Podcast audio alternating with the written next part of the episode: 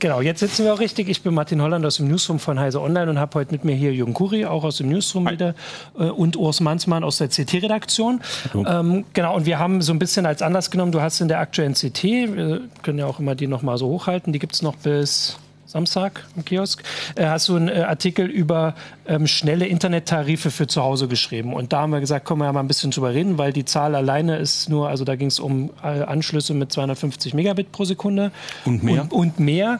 Ähm, und da wollten wir jetzt mal so ein bisschen drüber reden, weil wir wissen, das ist so ein Thema, was ähm, unsere Zuschauer äh, immer sehr interessiert. Und das kann man auch schon, also ich versuche hier natürlich auch Fragen äh, weiterzugeben. Ich sehe, auf YouTube sind es schon endlos viele. Äh, ich versuche, dass wir da so ein bisschen da auch hinkommen. Auch im Forum war schon ganz viel. Aber vielleicht kann man ja erstmal so allgemein sagen, wie viele Leute können denn überhaupt ähm, schon so schnell ins Internet? Ich glaube, die Zahl liegt aktuell bei 30, ungefähr 30 Millionen Haushalten von 40. Also drei Viertel der Leute haben einen richtig schnellen Anschluss mit 50 bis 100 Mbit und mehr. Ah, okay, genau, weil das war jetzt äh, die Sache. Ja. Wir, manchmal hat man das Gefühl, dass im Forum treffen sich dann bei uns immer vor allem der, ähm, der klagende Rest, die letzten 10 Millionen Haushalte, die dann äh, da noch nicht rankommen. Wobei aber äh, also 50 sind hier, glaube ich, auch die meisten, dass sie es zumindest schon haben. Ähm, genau. Und ja, also äh, wie muss man da, also wie verteilt sich das? Das ist schon immer noch einfach Stadt. Stadt sind die? Nicht, nicht ganz. Also es gibt durchaus auch in Städten schlecht versorgte Gebiete, mhm. da wo die Struktur nicht stimmt. Mhm. Ähm, ist aber eher die Ausnahme. Wer in der Stadt wohnt, hat üblicherweise gut Bandbreite. Auf ja, dem Land ein, draußen wird es dünn. Ja. Ein Kollege hier aus der Redaktion der Name Georg Schnurer wird einem ja, was sagen, der hat da ganz schlechte Erfahrungen mit, weil er ja in, in, so einem Gebiet wohnt, was eigentlich mal Industriegebiet und Schrebergärten waren und jetzt ist es irgendwie auch Wohngebiet und da ist einfach kein Platz, also sind keine Kabel verlegt und das Kabel verlegen wäre teuer und das wäre irgendwie nur für vier, fünf Ich glaube, das hat sich inzwischen so. erledigt. Inzwischen ist es besser geworden natürlich, äh, gab es auch einen gewissen, sagen wir mal, Druck dahinter. Aber das kann natürlich passieren, dass man irgendwo in, in einem Gegend wohnt, das vielleicht spät erschlossen wurde oder spät erschlossen wurde und falsch geplant. Ne? Also wenn ja. man ja heute ein Neubaugebiet erschließt, geht man eigentlich davon aus, dass man da für einen schnellen Internetzugang ja. sorgt, aber es gibt halt Bauplaner, die sowas möglicherweise heute noch vergessen. Äh, da kann man natürlich auch in den mhm. Städten Pech haben.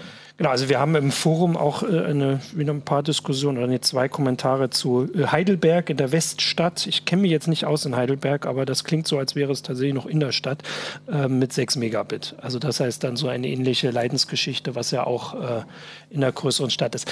Ähm, wonach richtet sich denn dann jetzt der Ausbau? Also das habe ich ja schon das Gefühl, dass es jetzt, also die Zahlen, die du genannt hast äh, mit den 30 Millionen, das fand ich jetzt ganz schön viel. So vom Gefühl her. Also auch zu den Sachen, wenn wir das, wir haben das ja öfter hier auch in der Sendung oder auf Heise Online, dass das jetzt vielleicht doch langsam an ähm, Geschwindigkeit zunimmt oder zumindest jetzt vielleicht die Zahlen einfach ich, ich, ich glaube gar nicht, dass es an Geschwindigkeit zunimmt, sondern es ist so ein kontinuierlicher Prozess mhm. und das ist natürlich kumulativ. Ja. Wer mal ausgebaut ist, das bleibt ja ausgebaut, ja. das ändert sich ja nicht mehr. Und es kommen halt jedes Jahr wieder äh, so und so viel 100.000 Haushalte dazu. Und so tasten wir uns dann immer näher an die 100%-Marke dran. Aber ich fürchte halt, dass gegen Ende dieser Ausbau auch wieder langsamer wird, weil natürlich die Rosinen jetzt gepickt sind. Da, wo ich viele Leute mit wenig Aufwand erreiche, das ist ausgebaut. Ja. Und da, wo ich wenig Leute mit viel Aufwand erreiche, ist noch nicht ausgebaut. Wie muss man sich denn den Ausbau vorstellen? Also es ist ja wahrscheinlich nicht so, dass jetzt gerade da die Kabel noch verlegt werden, sondern oft ist um, also die mhm. äh, die Geschwindigkeitszunahme ist ja auch die neue Technik bei der Telekom immer Supervectoring. Mm, Oder ist das zwei, zwei ja, Dinge? Das eine, ja. das eine ist Supervectoring. Das wird ja. dort äh, natürlich da, wo heute neu ausgebaut wird, kommt Supervectoring hin. Mhm. Und da, wo früher mal einfaches Vectoring oder VDSL ohne Vectoring ausgebaut worden ist, da wird mit Supervectoring nachgerüstet. Das heißt, die alten Ausbaugebiete werden aufgerüstet. Da werden nur die Line-Cards getauscht in den, genau, da wird in den gar Kästen. Nicht neues Kabel Und bei neuen Ausbaugebieten, da wird tatsächlich ein Kabel verlegt, nämlich ein Glasfaserkabel, hin zum Verteilerkasten. Da, wo Vectoring neu eingerichtet wird und Abverteilerkasten geht es dann bis jetzt noch über die Telefonleitung, über Kupferkabel, äh, Kupferkabel weiter. Also man sieht es auch äh, teilweise auch hier in Hannover in der List oder so, da sind sie teilweise noch am Glasfaserkabel verlegen, weil der Ausbau ist ja jetzt nicht nur die Endkundenleitung. Also, also wenn, wenn wir jetzt mal von der Telekom vor allem reden, die immer noch die meisten Anschlüsse hat, ähm, die baut ja im Prinzip ein hybrides Verteilernetz. Du hast ein Glasfaser, also zumindest das, was sie jetzt bauen, ist Glasfaser bis zum Kabelverzweiger. Das sind halt die Kästen, mhm. die auf der Straße stehen, ja. wo die Dieselams drin stecken. Ähm, und ab da geht's dann halt weiter, was du gesagt hast. Und wenn du einmal Glasfaser bis zum KVZ hast, dann hast du natürlich, das skaliert natürlich sehr einfach nach oben, was du da über, bis zum KVZ kriegen kannst. Mhm. Und kannst dann eben vom KVZ weiter äh, entsprechend aufrüsten und neue Technik. Das geht dann relativ ja. einfach. Du musst halt erstmal äh, mit dem Glasfaser bis zum, bis zum KVZ kommen. Und das ist das, was die Telekom auch Glasfaseranschlüsse nennt. Also diese so. sogenannte FTTC, also Fiber to the Curb, heißt ja, du legst Glasfaser bis zum praktisch bis zur Straße, bis, mhm. bis zum, bis zum ja, bis zum öffentlichen, soweit das öffentliche Gelände reicht und gehst von da aus weiter. Und das nimmt die Telekom als Glasfaseranschlüsse. Ah, okay. Die, die Glasfaseranschlüsse von der Telekom sind nicht nur die Anschlüsse, die direkt bis ins Haus, also FTTB, ja. äh, FTTH, äh, FTTH ist äh, genau, mit ja. Glasfaser machen. Was ich da jetzt ähm, noch überlegt habe, du hast ja gesagt, dass für dieses Supervectoring muss nur in den grauen Kästen, ich sage das jetzt immer mal so ein bisschen einfach, ich habe jetzt die Begriffe wirklich nicht im Kopf. Die sind grau. Genau, die, die grauen Kästen. Ja, manchmal sind sie auch et etwas schräg angemalt. Genau, ähm, dass da ähm, nur die Technik drinnen, nur in Anführungsstrichen, die Technik drinnen ausgetauscht werden muss, um quasi den äh, von dort zu den Haushalten dann Supervectoring und dann 250 Megabit anzubieten. Warum, genau, jetzt kommt die Frage, aber du kannst ja vielleicht das auch gleich nochmal. Ähm, hat die dann, hat die Telekom schon in allen diesen grauen Kästen, wo das geht, diese Dinge reingemacht oder woran, weil das kann ja nicht lange dauern, quasi die Dinge auszuwechseln. Da, da wo ausgewechselt ja. wird, da sind heute schon 50 Mbit und mehr, 50 oder 100 ja. Mbit vorhanden und dann werden diese Baugruppen gezogen und durch welche ersetzt die 250 können. Ja. Das heißt, da ist gar nicht mehr so viel zu machen. Da, wo die 50 ah, noch nicht sind, mhm. da, wo noch lange Leitungen im Einsatz sind, lange Telefonleitungen mhm. zur nächsten Vermittlungsstelle, wo ich nur ein, zwei, fünf, zehn Megabit erreiche, äh, da geht das natürlich nicht, sondern das geht nur dort, wo ah. bereits ausgebaut ist, da wo diese Hybridstruktur schon vorhanden ist. Das heißt ja auch, dass der Abstand größer wird. Also früher gab es vielleicht viele Gebiete, wo, was weiß ich, 16, dann viele, wo 50, dann viele 100, 250. Aber wenn jetzt natürlich die 50er Gebiete, sage ich jetzt mal, alle dann auf Supervectoring und die anderen erst langsam ausgebaut mhm. werden, dann ist die Schere immer größer zwischen den langsamsten ja. und den schnellen. Genau, das ist so, weil bei ja. den langsamen Anschlüssen tut sich nichts und wenn ich die ja. langsamen Anschlüsse schnell machen will, dann muss ich richtig investieren, muss ich mhm. Glasfaserkabel verbuddeln, muss diese grauen Kästen aufstellen. Da stehen heute kleine graue Kästen, da müssen große graue Kästen hin, nämlich die kleinen grauen Kästen sind Kabelrangierfelder mhm. und die großen grauen Kästen, da ist aktive Technik drin. Ah, okay. Das ist dann natürlich das Problem, wenn ich jetzt irgendwie bei, man sieht immer wieder diese Berichte oder so, wenn dann irgendwie so einer der äh, Hidden Champions, der versteckten Weltmarktführer, die in ihrem Schwarzwaldtal sitzen, jammert oder so, dass er kein schnelles Internet hat. Der hat dann natürlich das Problem, dass ähm, da auch erstmal Glasfaser hin muss, mhm. damit er schnelles kriegt. Und das lohnt sich dann oft in diesen winzigen Industriegebieten mitten im Schwarzwaldtal nur sehr spärlich, äh, um das dann wirklich kostenmäßig zu rechtfertigen. Und es gibt keine Verpflichtung oder sowas, die trotzdem anzuschließen. Ja. Also das wird eigentlich nur gemacht, wenn, wenn es sich lohnt. Das wird seit ganz vielen Jahren diskutiert mhm. und gefordert, aber es ist eine Kostenfrage. Wenn man tatsächlich eine Verpflichtung reinschreiben würde, dann müsste das ja irgendjemand bezahlen. Ja. Und so ein Anschluss von einer Firma im Schwarzwaldtal kann durchaus mal eine mittlere sechsstellige Summe kosten. Mhm. Also und es gibt es gibt zwar im Telekommunikationsgesetz inzwischen so eine Art, äh, naja, man kann es nicht Universaldienstverpflichtung nennen, aber es steht halt drin, dass zu dem Universaldienst auch ein vernünftiger Internetzugang gehört. Aber es ist nicht definiert, wie schnell der sein muss. Da, ja. Also die Regierung hat ja lange von 1 Megabit pro Sekunde oder 25 mhm. Megabit pro, pro, Sekunde als schnellen Breitband geredet. Und äh, damit kann man natürlich heute keinen Topf mehr gewinnen. Ähm, wir haben ja auch da den Hinweis, ähm, dass ähm, vor allem Industriegebiete oft ähm, halt gar nicht so mhm. gut angeschlossen sind. Und da ist es natürlich man möchte jetzt nicht abwägen, weil natürlich möchte man zu Hause auch schnelles Internet haben, aber das war ja gerade das, was du gesagt hast. Für die Wirtschaft sind wir uns immer so alle noch einig, da müsste es eigentlich ganz schnell sein, weil die Unternehmen brauchen wir. Und wenn da das nicht geht, ist es nochmal extra problematisch. Und die liegen ja oft, also natürlicherweise nicht in den Wohngebieten. Das, ich glaube, das Problem an den Industriegebieten ist, dass die Preise für, für, für Business-Anschlüsse stark gefallen sind. Dann lohnt es sich nicht mehr, ein Gebiet zu erschließen, wo vielleicht fünf Firmen sitzen, die fünf Anschlüsse brauchen. Mhm. Äh, wenn nebendran ein Wohngebiet ist, wo auf der gleichen Fläche, äh, was weiß ich, 150 kleine Reihenhäuschen stehen. Ja. Und das heißt, Leute, die, also wir haben ja ein paar Leser, die das hier auch alles so ähm, aufzählen, wie wenig sie haben. Ähm, wer jetzt in so einer Gegend wohnt, der muss einfach warten. Oder, also weil eine Sache, die ja oft ähm, auch angesprochen wird, ist, wenn jetzt halt mal eine andere Leitung verlegt werden muss, also da gibt es ja dann immer keine Diskussion, also wenn das die Wasserleitung vielleicht erneuert wird oder so, dass man dann einfach quasi, ich sage jetzt einfach, die Glasfaserleitung mit reinlegt. Ist das dann, also passiert das häufiger? Ist das was, worauf Leute jetzt irgendwie warten und hoffen können? Ja, zwischen den Orten, da wo es über Land geht, da werden ganz wenig Leitungen verlegt. Was da liegt, das liegt für Jahrzehnte. Äh, eine Stromleitung oder so, die muss äh, unterirdisch läuft, die muss eigentlich nie erneuert werden, ja. sondern da hilft es nur wirklich neu zu graben. Und da sollte man vielleicht in so einem Fall auch sich tatsächlich mit der Kommune mal äh, an den Tisch setzen, denn die Kommune hat ein großes Interesse dran, mhm. einen Breitbandanschluss zu kriegen, denn sonst stirbt sie irgendwann mal aus, ja. die Leute ziehen weg und es kommt niemand ja. mehr, weil niemand mehr heute irgendwo hinzieht, wo es keinen Breitbandanschluss gibt. Ja. Also das ist auch, wenn du sagst, na, man muss natürlich die, also nachvollziehbar, dass die Wirtschaft schneller braucht, ist vielleicht wichtiger als die Privatanschlüsse, würde ich so gar nicht unterstützen, weil ähm, das ist halt, was du sagst, einfach Infrastruktur, die heute da sein muss. Das merken viele Kommunen, die eben keinen schnellen Zugang haben. Es gibt, gab ja auch die Frage, warum die Kommunen das nicht selber in die Hand nehmen. Es gibt teilweise Kommunen, die das versuchen. Da gibt es natürlich dann auch teilweise dann auch Regulierungsprobleme oder rechtliche Probleme, äh, was der Staat darf und was nicht. Ähm, und auf der anderen Seite ist es natürlich auch eine Kostenfrage. Ne? Ja. Nicht jede Kommune, jedes Dorf hat Geld oder so, dafür eine Glasfaserverkabelung im, im eigenen Gebiet zu sorgen. Und das ist aber natürlich eine Infrastruktur, die du auch als Privatmensch inzwischen heute ja. brauchst. Ich meine, was machst du? Ich meine, du kriegst ja keinen Telefonanschluss ja, mehr ja. ohne Internetzugang heutzutage und ähnliches. Ne? Also und äh, das Fernsehen läuft bei vielen über über übers Kabel, äh, ob jetzt äh, TV-Kabel oder oder DSL. Ähm, und das heißt, diese Diskussion auch, was ja auch immer wieder gibt, äh, brauchen wir überhaupt so viel Bandbreite? Ja, brauchen wir, ja. äh, weil das geht ja nicht darum, dass ich als Individuum äh, diese schnelle Dings habe, sondern es sind dann ja auch Familien, die dahinter stecken. Und wenn äh, was weiß ich, Frau, Mann, Tochter, Sohn jeweils äh, irgendwie rumdatteln, Fernseh gucken, Netflix gucken oder so, dann braucht wir die Bandbreite. Ja. Es geht ja noch einen Schritt weiter. Äh, es soll ja alles digitalisiert werden. Die Verwaltung soll digitalisiert ja, werden, E-Government. Ähm, das funktioniert nur dann, wenn auch jeder wirklich ins Internet ja, kommt. Ich kann nicht auf der einen Seite äh, auf eine neue Infrastruktur umziehen und dann einige Bürger außen vor lassen, sagen, ja, sorry, für euch gibt es keinen Anschluss, ist uns zu teuer.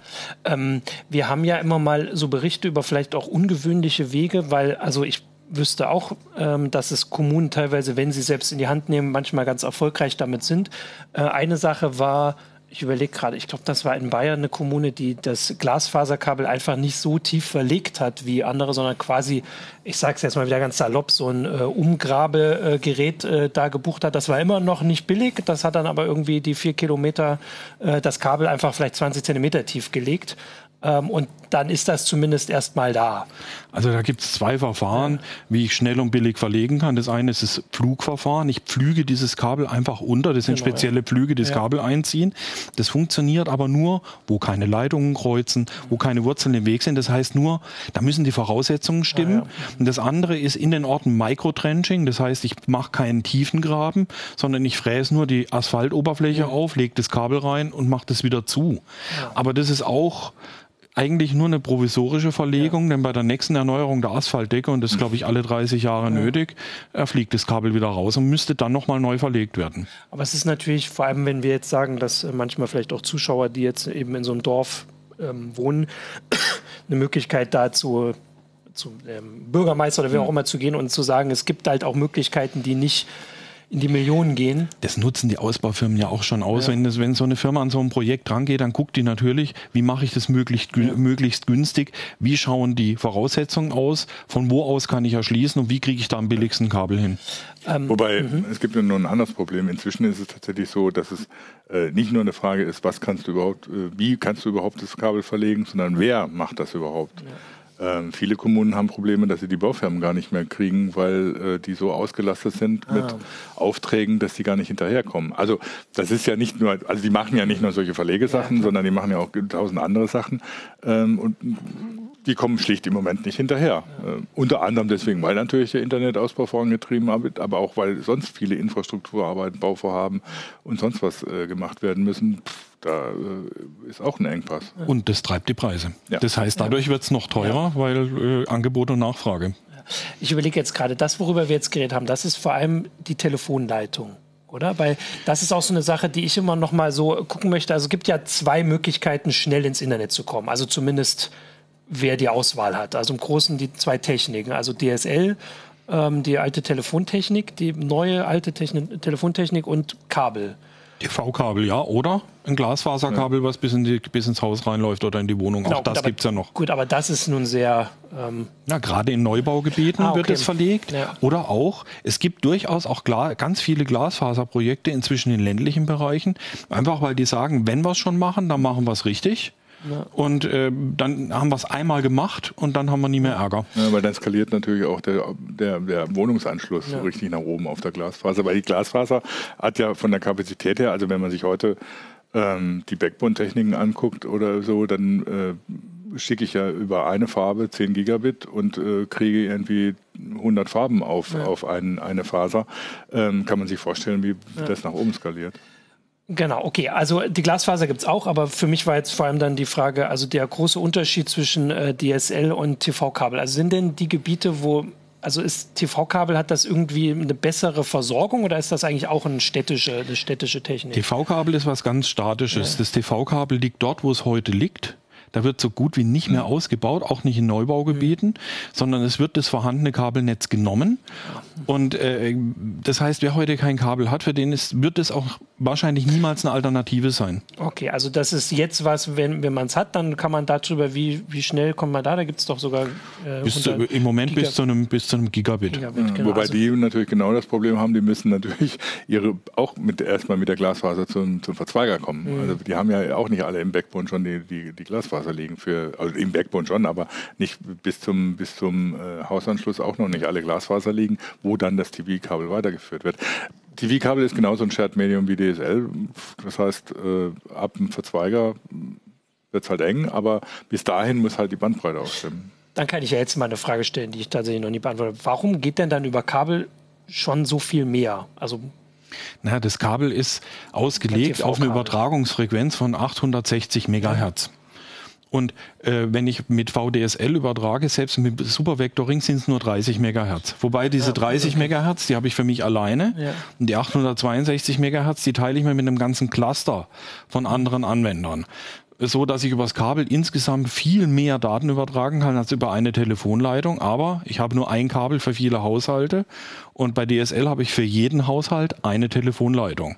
Ah, genau, das erklärt auch das also ich glaube nicht so unbekannte Problem, dass Leute, die ein TV-Kabel-Internet haben, dass die mittags oder so ganz die hohen Geschwindigkeiten erreichen und vor allem abends, wenn alle heimkommen, gerne mal auch wirklich deutlich drunter liegen. Lastproblem. Ja, okay. Ich meine, das, das hast du bei DSL teilweise auch. Du hast zwar die, die, die eigene Leitung, aber du hast natürlich äh, an, an jedem DSLAM, an jedem KVZ hängen natürlich auch mehrere Haushalte dran. Ich meine, wenn du Glück hast, ich habe den KVZ direkt vorm Haus stehen.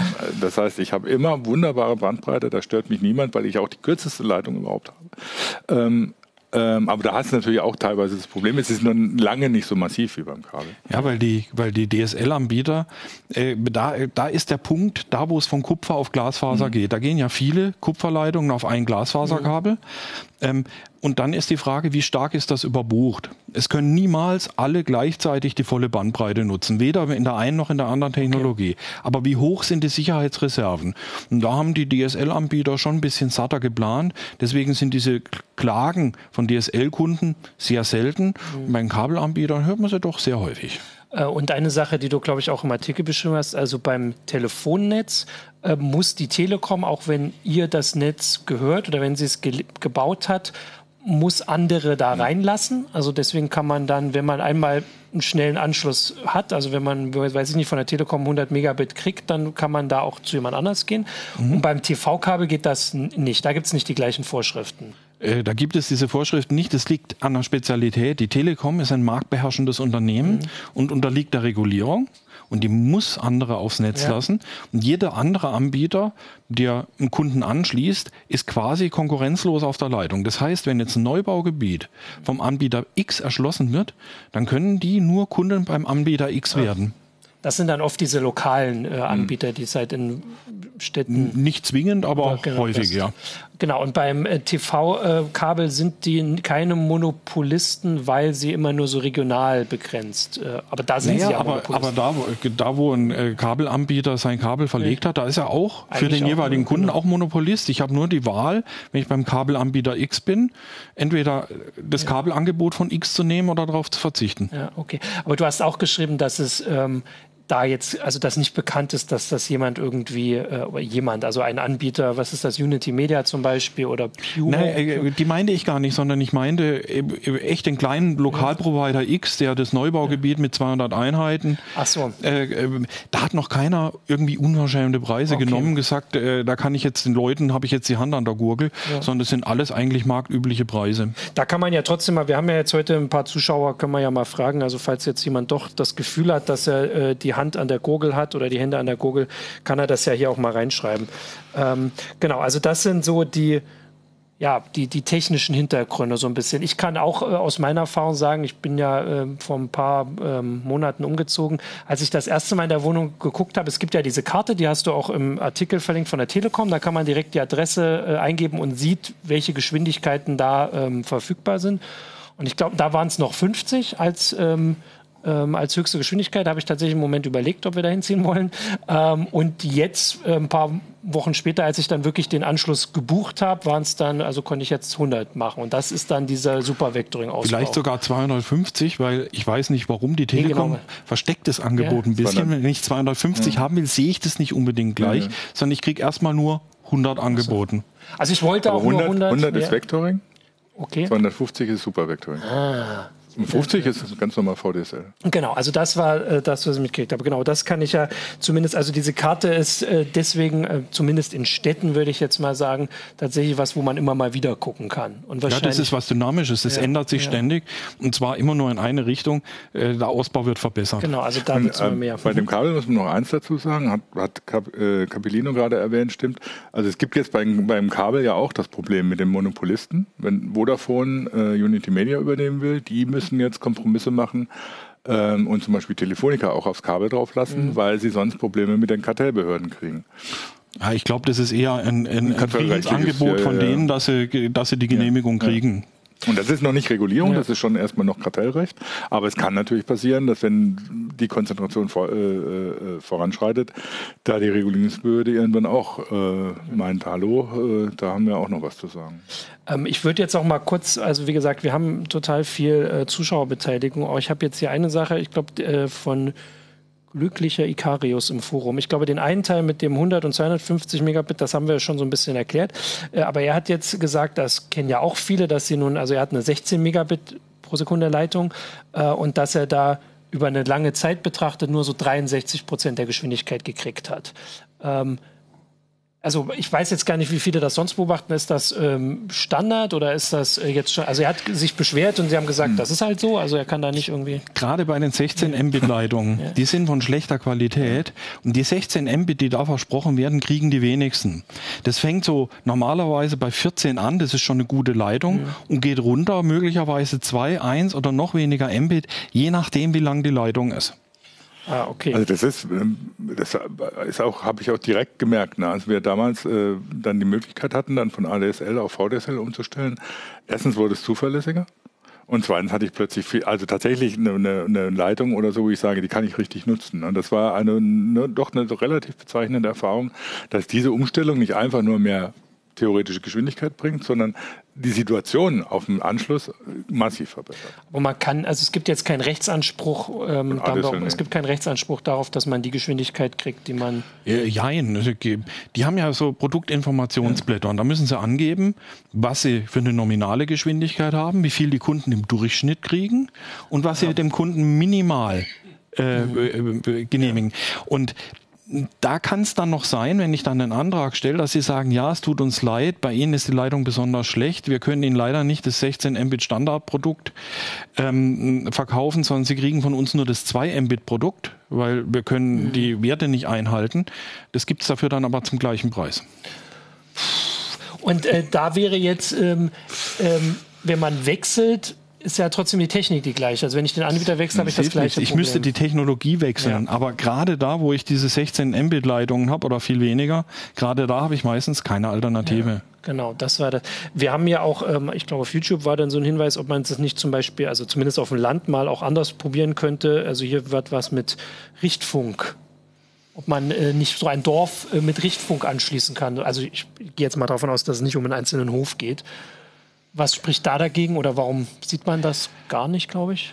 Naja, Richtfunkstrecken für die Erschließung von Dörfern, die bringen einfach nicht die Leistung, die ich brauche, um damit eine große Zahl Haushalte zu versorgen und die sind relativ teuer im Betrieb. Ja. Deswegen verlegen die Firmen, die sowas erschließen, dann auch lieber ein Glasfaserkabel, als auf Richtfunkstrecken zu setzen. Ah, okay. Richtfunkstrecken sind auch technisch nicht ganz trivial, äh, um die tatsächlich zuverlässig zu haben. Ne? Das ist ja je, je nachdem sogar vom Wetter abhängig, ob es gut funktioniert oder nicht. Und das ist, also um eine zuverlässige Leitung zu haben, würde ich das nicht machen. Ja. Ähm, also das ist was anderes, wenn, wenn, du, wenn du jetzt an LTE-Ausbau oder, oder, oder 5G dann denkst.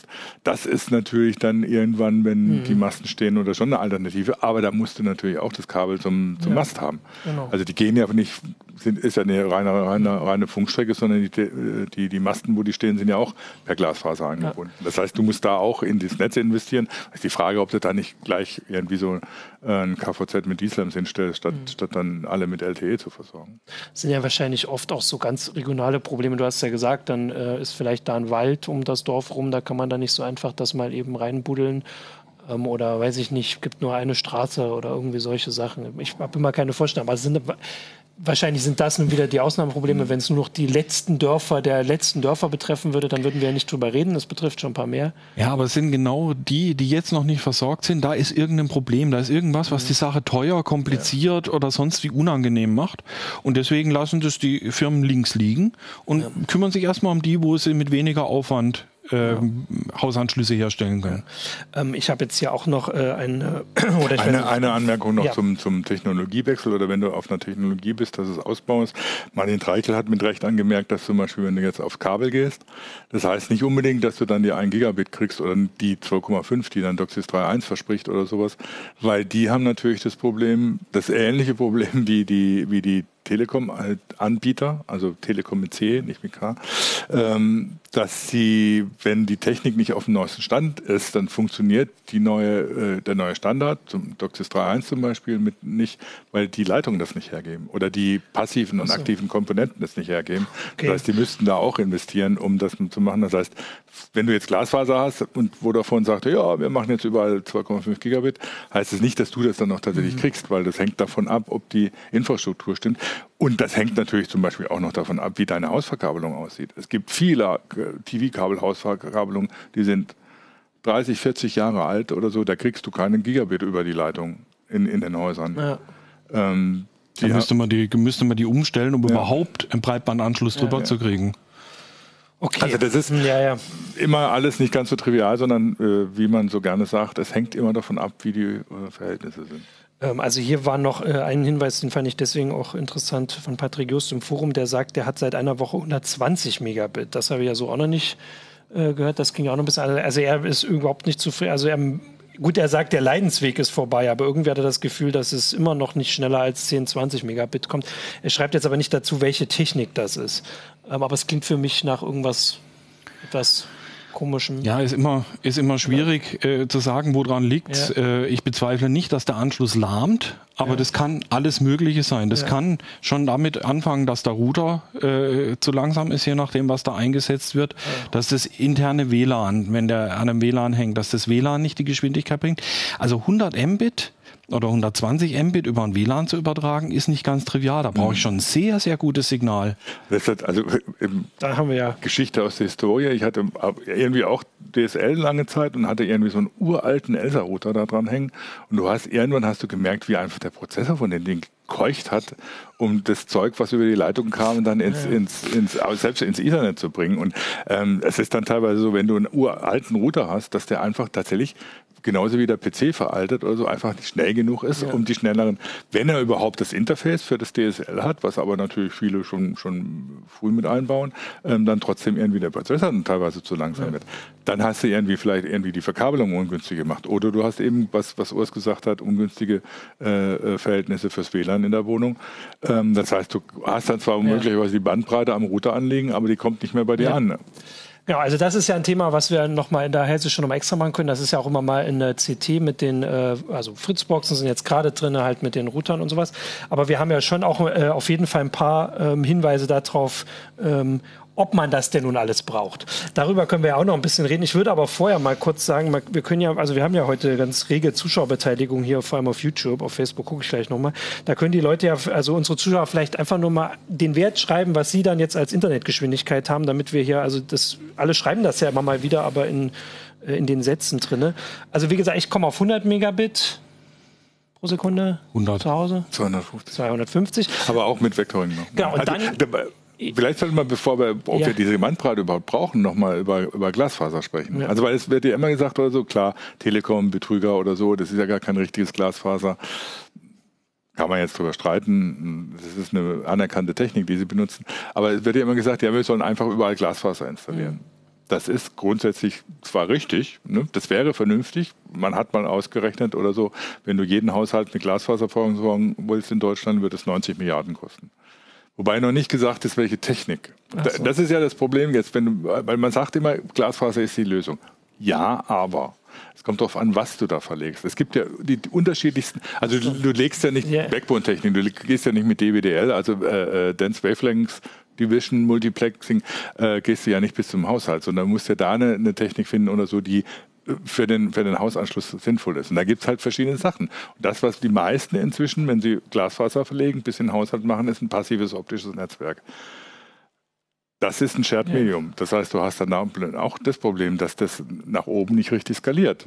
Im Moment ist das heißt, Pon, alle teilen sich dann mit ja, dem im, gleichen... Im Moment ist ein PON 2,5 Gigabit pro Sekunde im Downstream, das sich bis zu 100 Anbieter, äh, Nutzer teilen. Ah, ach so. Dann sind Wenn wir bei 250. Wieder. Ja, genau. Nee, 100? 100?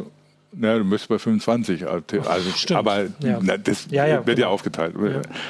Wenn du ein aktives äh, optisches Netzwerk bauen willst, dann wird das teurer. Und auch da gibt es unterschiedliche Möglichkeiten. Aktives, es unterscheidet sich halt da, da. Du hast beim aktiven äh, optischen Netzwerk hast du halt aktiv, es ist ein geswitchtes Netzwerk. Ja. Das heißt, du hast kein Shared Medium in dem Moment. Während ein passives optisches Netzwerk hat keine aktiven Komponenten, keine Switches drin. Deswegen ist es halt ein Shared Medium. Ja. Und du kannst halt beim aktiven optischen Netzwerk kannst du tatsächlich Point-to-Point-Verbindungen machen. Das heißt, du hast tatsächlich eine Verbindung von der Vermittlungsstelle zum äh, Anwender, die ist exklusiv für diesen Anwender. Die ist kein Shared Medium. Mhm. Das heißt, du kannst dann dem von mir aus auch 100 Gigabit oder ein Terabit pro Sekunde liefern oder so. Das stört überhaupt niemanden anderen. Okay, das aber ist aber das, natürlich ja. etwas teurer in der Installation, weil du aktive Komponenten brauchst, auch bestimmte Längen nicht wiederum nicht überschreiten darfst. Das gibt es ja bei Glasfaser auch, das, wo du dann Repeater brauchst zwischendrin und so. Das heißt, das ist teurer als das passive Das ist vor allem dann auch teurer, weil du das ja zu jedem Anschluss. Nee, das ist nicht das Problem. Die aktiven Komponenten sind das Problem genau, vor allem, die, die, okay. die, die, du installieren musst, die ja. du teilweise dann irgendwo in, in den freier Wildbahn installieren musst. Wobei die natürlich auch immer billiger werden. Klar, die werden immer billiger. Irgendwann, also bei, äh, zum Beispiel, ich glaube, die deutsche Glasfaser legt meistens Point-to-Point. -Point. Ähm, hat aber nicht so einen großen Ausbau, Ausbauradius, aber das wird natürlich auch billiger. Das heißt, irgendwann ist, das ist, wäre ja. natürlich die richtige Alternative. Ja. Aber wenn man von Glasfaser redet, muss man auch äh, tatsächlich immer auch genau gucken oder ja. so, welche, um welche Technik geht es, was wird installiert und was, was, was kommt dann beim Endkunden. Aber auf an. der anderen Seite, falls irgendwann mal dann sich diese Glasfaserverbindung als zu langsam erweist, muss ich nur die aktiven genau. Komponenten austauschen ah, und dann kann ich noch eine Null oder zwei dranhängen weil die Preise ja, ja ständig fallen und, die, und das Equipment immer schneller wird. Genau, und das, also auch die Technik streitet ja weiter. Ich meine, als man mit, mit, mit äh, optischen Leitungen angefangen hat oder so, dann hat man über eine Farbe, also über eine Wellenlänge, ähm, vielleicht 100 Megabit übertragen. Und man hat dann irgendwie zehn von diesen Farben, also Wellenlängen, mhm. auf eine Faser gekriegt. Inzwischen mhm. ist man bei Gigabit und Terabit, äh, pro äh, Farbe. die man, also Terabit noch nicht pro Farbe, aber okay, Terabit, ja, ja. mehrere Terabit pro, pro, Faser. Aber das sind heute die Bündelleitungen. Ja. Ne? Und äh, das könnten morgen dann die Leitungen in die Haushalte sein. Okay, also äh, das äh, ist auf jeden Fall auch noch äh, ganz spannend und ist ja wirklich dann äh, aber trotzdem noch ein bisschen äh, Zukunftsmusik.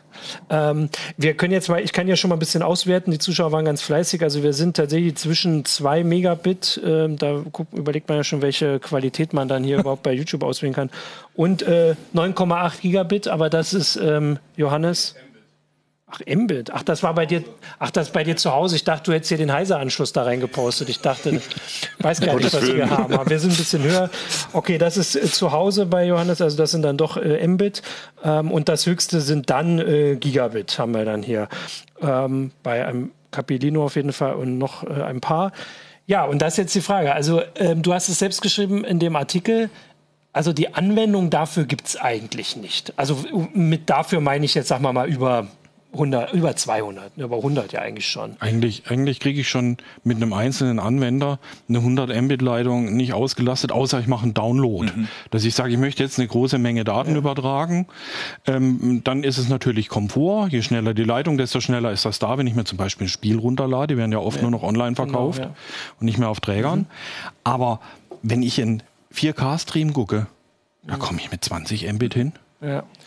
Gut, du hast jetzt gesagt, ein Einzelnutzer, natürlich, wir haben ja vorhin auch von Haushalten geredet. Also ein Haushalt hat nun, äh, also mit einer Familie mal vier Nutzer und vor allem mit vielleicht zwei äh, jungen Mitbewohnern äh, noch ein bisschen, äh, also welche, die dann noch ein bisschen mehr brauchen äh, als der Durchschnitt.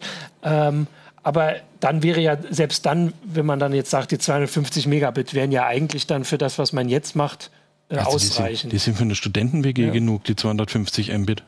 Aber das ist, du hast es vorhin vor der Sendung gesagt, so ein bisschen wie früher, als äh, dann das DSL an, nee, ISDN anfing. Da nein, war man nein, der Umstieg von ISDN, damals hieß ja. ISDN noch Breitband. So. Dann hat man okay, kein Witz, her, weil ja. konnte man ja 128 ja. Kbit machen. Äh, dann, kamen die, dann kamen die DSL-Anschlüsse mit 768 Kbit und dann ging die Diskussion los, was soll ich mit so viel Bandbreite? Klar, damals gab es noch keine Streaming-Dienste und die Downloads waren maximal 20, 30 MB groß. Mehr mehr gab es nicht. Es gab keine größeren Spiele oder so. Ja, genau. Also wir haben ja, wir berichten mal drüber, dass ich glaube, in Japan äh, forcieren sie gerade die 8K-Technik für die Olympischen Spiele, mhm. die glaube ich 2022 stattfinden ja. in Tokio. Äh, also das heißt zumindest in einer Richtung ist absehbar, was sie wollen, auch wenn wir ja hier immer schon, äh, wenn wir dann so Geräte mal da haben, wobei ich glaube, acht Karten wir noch gar nicht im Verlag, dann auch sehen, da kann man jetzt sowieso diskutieren, ob man das überhaupt braucht, also zumindest für normalen Aber Bildschirm. Die, die Codecs werden ja auch besser. Ja, das heißt, es, ist, es sind zwar viermal so viel Bildinformationen wie bei 4K, also wären wir dann bei 80 Mbit, aber wahrscheinlich wären dann die Codecs wieder besser, dann landen wir bei 50. Dann komme ich immer noch mit einem 100 Mbit Anschluss locker hin, um 8K zu streamen. Ja. Und dann werden, werden auch nicht gerade die Kinder in ihrem Zimmer jeweils einen 8K Fernseher stehen ja. haben. Naja, also sagen wir mal das so. Das merken wir uns, dieses Zitat.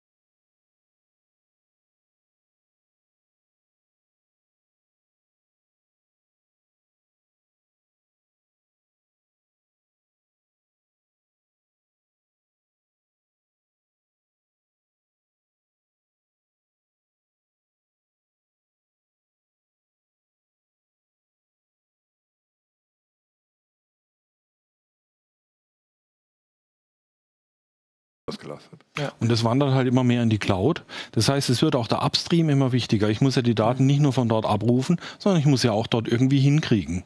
Stimmt, und meine Katze, so, ja. weil die Frage ist, die guckt dann nämlich auch, die guckt gern Tour de France und Tiersendungen.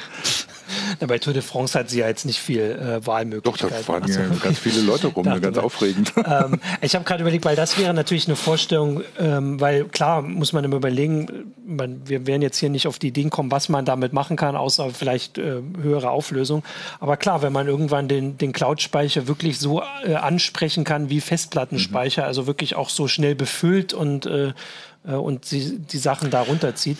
Dafür also der nächste Sprung werden holographische Darstellungen ja. sein. Da werde ich dann richtig viele Daten ja, verbrauchen. Noch, ja.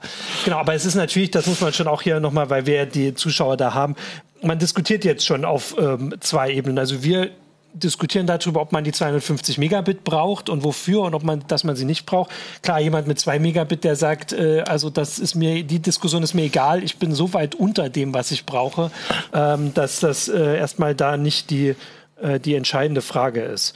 Wobei ein, eine Anmerkung äh, gab es auch, und das ist natürlich, wenn wir von diesen neuen Anwendungen reden, auch tatsächlich ein Problem. Ähm, die ganzen DSL-Sachen sind ja alle asymmetrisch. Ne? Das heißt, der Upstream ist immer noch stark begrenzt. Ja. Kabel auch. Kabel selbst, auch, ja. selbst, äh, selbst bei den Glasfaserangeboten ja. ist oft asymmetrisch. Und das ist natürlich für solche neuen Anwendungen teilweise ein echtes Problem, ne? dass du dann im Upstream zu wenig hast, dass die Reaktionszeiten so lang werden. Oder genau, das wäre jetzt für Cloud-Speicher wie eine Festplatte benutzen, wäre das ein Problem. Äh, ist das bei äh, allen Diensten gleichermaßen technisch begründet? Also bei Glasfaser ist es doch eigentlich also die kann man symmetrisch, das ist nicht symmetrisch machen, das ist nicht technisch. Beim passiven Netzwerk ist es ein, Achso, das heißt sofern, okay. ist ein Problem halt, weil es ein Shared Medium ist. Das heißt, du musst immer gucken oder so, ah, welche okay. Bandbreite du ja. wem zur Verfügung stellst und wofür. Bei, bei äh, Vectoring und bei DSL ist es einfach nur eine Frage, wie man es wie man's verteilt, mhm. die Gesamtbandbreite, wie man das auf Up- und Downstream verteilt. Und beim, bei den TV-Kabelnetzen, die haben das Problem, dass es da quasi in Hardware gegossen ist in, in Filter, die Down- und Upstream trennen, die können das nicht mehr so einfach verschieben. Okay. Ich habe jetzt äh, auch noch den Hinweis äh, aus, von YouTube, dass natürlich auch ein Use Case, den man sich vorstellen kann, ist halt, dass der Cloud-Speicher gar nicht in der Cloud steht, sondern zu Hause, dass man unterwegs auf die Sachen ja. zugreifen kann. Das ist natürlich auch absolut schon vorstellbar, dass das damit dann wichtiger wird. Wenn, ja, aber dafür brauche ich, dafür brauche ich einen Upstream. Ja. Das ist ja noch wichtiger, genau. Ähm, ich hatte noch eine Frage vorher, weil eigentlich würde ich sagen, haben wir jetzt äh, ganz schön viel hier davon äh, diskutiert, aber es war noch eine Frage von Capellino, ähm, warum die Ach nee, nein, das war, ich wollte vorher die Frage. Und zwar, äh, wie der Unterschied bei den Kosten für einfach den laufenden Betrieb ist. Also Kabel, Kupferkabel und so würde ich jetzt sagen, muss man gar nichts machen. Hast du eigentlich auch gesagt, das liegt drinnen und dann ist gut. Wahrscheinlich muss man immer mal wieder an diese Kästen gucken am Ende. Bei Glasfaser müsste das Gleiche sein und bei TV-Kabel doch auch. Oder gibt es da große Unterschiede, dass man sagt, ein Glasfaserkabel muss man angucken? Eigentlich nicht. Die laufenden Kosten, das sind Stromkosten und ja. Maintenancekosten, nämlich das Einrichten und das, und das Kündigen von Anschlüssen und die Störungsbehebung, wenn irgendwo mal was schief geht, wenn was kaputt ja. geht, ein Kabel absäuft, eine Komponente kaputt geht, eine aktive. Aber ich glaube nicht, dass es da große Unterschiede ja. in Betriebskosten gibt. Also selbst, selbst früher hat man immer gesagt, natürlich ein Glasfaserkabel zu reparieren ist aufwendiger und teurer, aber das gilt auch nicht mehr. Ja. Das ist inzwischen technisch so weit, dass das irgendwie nur nichts gemacht ist und auch nicht mehr viel kostet. Okay, dann stelle ich jetzt jetzt doch noch eine Frage, aber ich weiß gar nicht, ob ihr sie beantworten könnt. Das wirkt jetzt schon wieder so, als würde ich euch für so alt halten. Aber die, diese TV-Kabel und vor allem die alten Telefonkabel wurden ja auch mal verlegt. Wir sagen jetzt immer, da ist die Infrastruktur. War denn das damals genauso ein Problem? Hat man das nur inzwischen einfach vergessen, weil wenn es damals 20 Jahre gedauert hat, dann ist es jetzt ja trotzdem fertig? Oder ging das da schneller aus irgendwelchen Gründen? Na, das, als das TV-Kabel, als das Telefonkabel ja. verlegt wurde, das war, das zog sich eigentlich über Jahrzehnte. Das ja. fing irgendwann okay. mal in den 30er Jahren an, ging nach dem Krieg weiter weiter. Und ich kann mich erinnern, dass meine Eltern in den 70er Jahren noch monatelang warten mussten, bis sie einen Telefonanschluss mhm. bekommen haben, okay. weil die einfach die Kapazität nicht so schnell ja. schaffen konnten. Und beim Kabel war es dann so, die haben dann auch ausgebaut, das ging über viele Jahre und haben dann irgendwann mal aufgehört nachdem sie sich die Rosinen gepickt hatten. Ah, okay. Das war, das war, also zumindest kann ich mich noch erinnern, als ich meine ersten Wohnung gesucht habe, zu Hause ausgezogen bin, war das tatsächlich ein Argument, äh, oh, die Wohnung hat Kabelanschluss. Da habe ich kein ah, okay. Problem mehr mit dem Fernseher und so. Aber pff, ja. Und Telefon, gut, Telefon gibt es einen, wie gesagt, gibt es halt diesen, diesen Universaldienstverpflichtung. Äh, das heißt, wenn du einen Telefonanschluss haben willst, dann musst du ihn bekommen. Mhm. Das heißt, die Telekom muss dir einen liefern oder der Anbieter, der dann ja. in deinem Ort unterwegs ist, aber in der Regel Telekom. Ähm, da führt kein Weg dran. Und wenn du irgendwie auf der hintersten Alm in, in den Alpen unterwegs bist oder so, du musst ein Telefon Genau, aber da diese, äh, diese Verpflichtung schon so lange gilt, haben das so gut mhm. wie alle. Ja. Und jetzt ist die, Ver die Verpflichtung ist nicht 100 Megabit zu kriegen, nee. sondern einfach ein Telefonanschluss. Das, das ist ja noch zu Monopolzeiten, zu Bundespostzeiten ja. alles ausgebaut worden. Ja. Weil dieser Anspruch ist ja dieser Universaldienstanspruch ist ja älter als die Privatisierung. Der galt ja schon zu Bundespostzeiten und ist deswegen damals auch ohne Rücksicht auf, auf Kosten, ist damals ausgebaut worden. Ich meine, man muss sich nur mal alte, was weiß ich, alte Krimis angucken.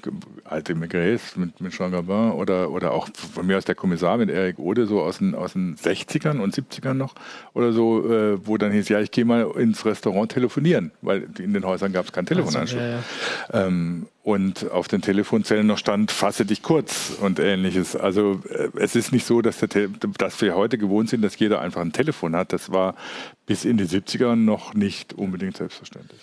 Okay, ich habe jetzt äh, tatsächlich dann doch noch was, weil Capellino hat jetzt darauf hingewiesen, warum er diese Frage gestellt hat mit dem, äh, also mit den Wartungskosten, sage ich jetzt mal. Ähm, dass die jetzt nicht erklären, warum Glasfaser viel mehr kostet, ja. sondern einfach, man kann wahrscheinlich dafür, man kann mehr verlangen, weil man mehr es sind die, Es sind die höheren Investitionskosten. Ja, okay. Die müssen ja erstmal Geld in die ja. Hand nehmen und investieren. Und zwar mehr, als es ein, ein, ein VDSL-Anbieter muss. Mhm. Äh, das kostet ungefähr das Vierfache, einen Haushalt zu erschließen. Die Initialkosten 500 Euro Pi mal Daumen für VDSL, 2000 Euro Pi mal Daumen für einen Glasfaseranschluss. Mhm. Und natürlich müssen sie das Geld irgendwo wieder reinkriegen. Und okay. dann, die Wartung an sich ist ein teurer, aber natürlich, wenn du dann ein aktives Netzwerk hast, wie gesagt, sind natürlich die Komponenten teurer, ja. auch wenn sie austauschen musst. Okay, aber eigentlich äh, war das schon ein schönes Schlusswort. Irgendwo müssen sie das Geld herkriegen, äh, weil das äh, war trotzdem heute ganz oft die Antwort. Dass ja, irgendwo, man, man kann das natürlich weitertreiben. Achso, okay dachte jetzt mein ähm. Irgendwoher dieses Geld herkriegen. Ich meine, Netz, Netz ist eigentlich, Netzwerk ist eigentlich immer ein natürliches Monopol. Es ergibt ja. überhaupt keinen Sinn, ein zweites Netzwerk daneben zu installieren. Das heißt, ist die Frage, ob das nicht eine staatliche Aufgabe ist, so ein ja. Netz einzubauen, also das Netz an sich aufzubauen und dann den sagen, okay, das Netz steht, jetzt Dienstleister guckt, was ihr daraus macht. Ist eine Überlegung, äh, die vielleicht immer noch mal angestellt werden sollte. Ist aber auch was, wo ich tatsächlich jetzt sagen würde, das ist was für eine andere Reiseshow, weil es auch wieder ganz viele Argumente dafür und dagegen gibt, offensichtlich, sonst äh, hätten wir da schon längst die Lösung. Und dann würde ich auch sagen, dann verschieben wir das auf eine andere Reiseshow. Ich komme, ich schiebe die Katze noch mal ein bisschen ins Licht. Das haben wir irgendwie ein bisschen, haben wir ein bisschen hier vergessen. Die France, äh, die Tour de France. Die Tour de France Katze, genau. Ähm, vielen Dank für die ganzen Einblicke, danke für die Erklärung, danke auch für die rege Teilnahme an die Zuschauer. Ähm, und ja, dann gucken wir einfach, was wir nächste Woche in der Heise Show machen. Ähm, und bis dahin sagen wir, sag ich, tschüss. Tschüss. Ciao. Tschüss.